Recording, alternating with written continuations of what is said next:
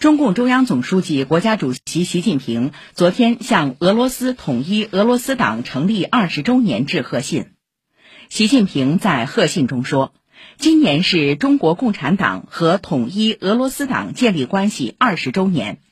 中国共产党珍视与统一俄罗斯党的友谊。”希望两党继续加强机制化交流合作，为促进新时代中俄关系迈向更高水平，推动构建人类命运共同体贡献智慧和力量。